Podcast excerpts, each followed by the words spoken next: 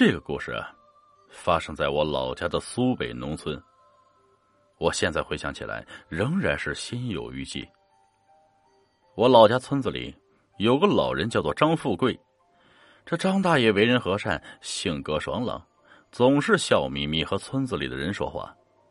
他嗓门很大呀，一讲话，半个村子的人都能听见。所以呢，村里很多人都喜欢叫他大喇叭。那时候我还小，和我同龄的小伙伴们都很喜欢张大爷，因为在那个物资匮乏的年代，他会经常给我们几个小孩买水果糖吃。每次我们吃到糖呢，都会缠着他给我们讲他打鬼子的故事。张大爷年轻的时候啊，当过兵，上过战场，打过鬼子。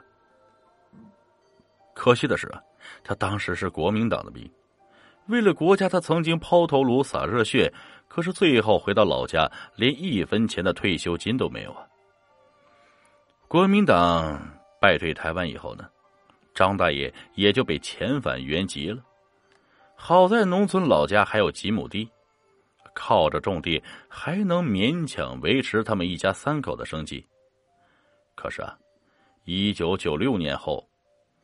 当时动荡时期到来，这张大爷因为年轻的时候参加过国民党的军队呀，被镇上的造反派揪了出来，扣上了旧军阀和反动派的帽子。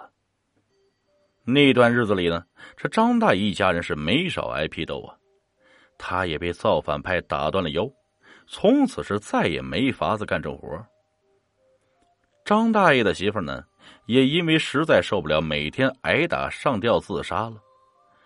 媳妇儿走了以后啊，张大爷就一个人带着儿子生活。白天呢，张大爷上台挨批斗；晚上回家带孩子。腰断了，张大爷地里的活也没法干了。好在老家村里人十分淳朴啊，地里的活你搭把手啊，我帮着忙活下。这最后呢，也没饿着这爷俩。张大爷这些年。是又当爹又当妈，一把尿一把屎，把儿子抚养成人，这日子才算有点着亮。张大爷儿子结婚那天呢，张大爷邀请了全村人都去参加他儿子的婚礼。大家都知道，张大爷这些年太不容易了，现在儿子结婚了，张大爷也终于可以在家抱抱孙子，享享清福了。我们这帮当年呢围着张大爷要糖吃的小伙伴现在也长大了。此时我们看着张大爷家的日子有了起色，大家都打心眼里高兴啊。我们以为张大爷就要开始他的幸福生活，其实这些只不过是张大爷噩梦的开始。张大爷的儿媳妇性格十分泼辣，为人古怪刁钻，刻薄寡情。他仗着娘家有四个一奶同胞的兄弟，平日里在村子里十分的嚣张。他嫌弃张大爷没有退休金，又不能下地干活，每天对张大爷都是横眉冷对，这非打即骂。这张大爷的儿子也是个窝囊废啊！开始的时候，媳妇儿打骂张大爷，他还敢上前理论几句。后来呀，有一次张大爷犯腰疼病。这当大爷疼的没法下床走路，只能趴在床上等别人照顾。张家儿媳妇呢？哎呀，这伺候了两天，就气急败坏的撂挑子不干了。张大爷的儿子看不上他媳妇的做法，上前理论几句，二人是你一言我一语，越吵越凶。气头上的张家儿媳妇直接掀翻了饭桌，张大爷的儿子也不甘示弱，回手给了他一巴掌。这张家媳妇见自己挨打了，哭着喊着跑回了娘家。当天晚上，张家媳妇领着自己兄弟们四个人来到张大爷家，把自己的丈夫一顿暴打，又让张大爷的儿子跪着向他赔礼道歉。以后，这个事儿才算平息。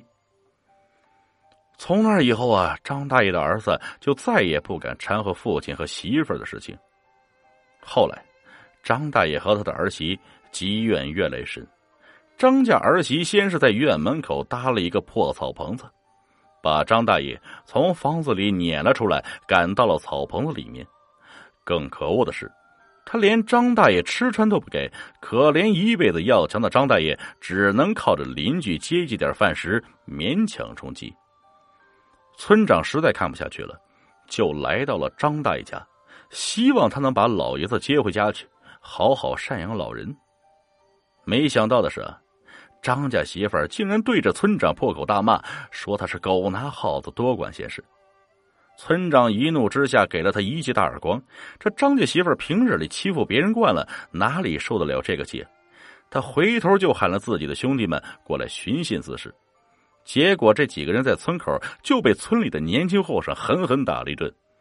张家媳妇儿也是欺软怕硬的主，见引起了民愤，就老老实实把张大爷接回了屋内。村民们见张家媳妇服了软，又把老爷子给接了回去。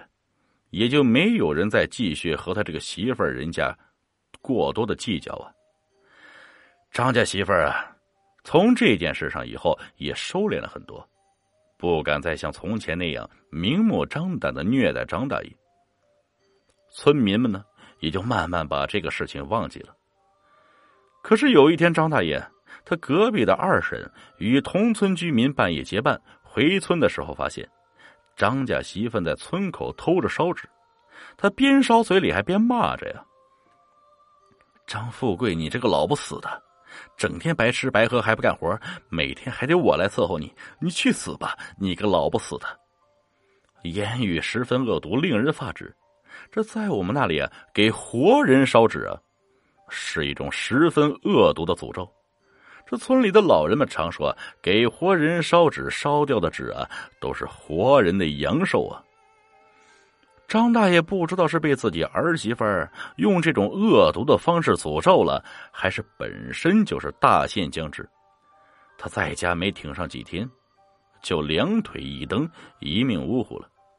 村里人都纷纷说张大爷是被张家媳妇咒死的，可是大家没有证据，也只能背后骂一骂。当面也不好说什么。出殡的那天呢，几个年轻后生抬起棺材的时候，这发现棺材重的是不可思议啊！按理说，四个年轻壮劳力，平日里干活比老黄牛都有劲儿，可是今天呢，却被一口薄皮棺材压得直不起腰。村里人都知道，棺材抬起来没有到坟地就落地啊，这是大大的不吉利。